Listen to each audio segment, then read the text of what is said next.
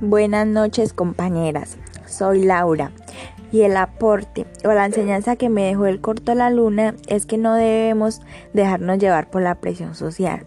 Es decir, que porque nuestras compañeras, algún llegado o cualquier persona haga algo, eh, nos vemos en la obligación de realizar lo mismo si no queremos. No, no es necesario. Debemos tener claro lo que nosotros queremos, confiar en nosotros mismos y no dudar de nuestras capacidades. También podemos ver que el trabajo en equipo es muy importante y necesario. Esto ayudará a que los resultados sean mejores. No debemos desenfocarnos de la meta. Si vemos que algo no funciona, no, no debemos rendirnos, sino seguir con la mejor actitud siempre pensando en el bien de nosotros y en el de los demás. Muchas gracias.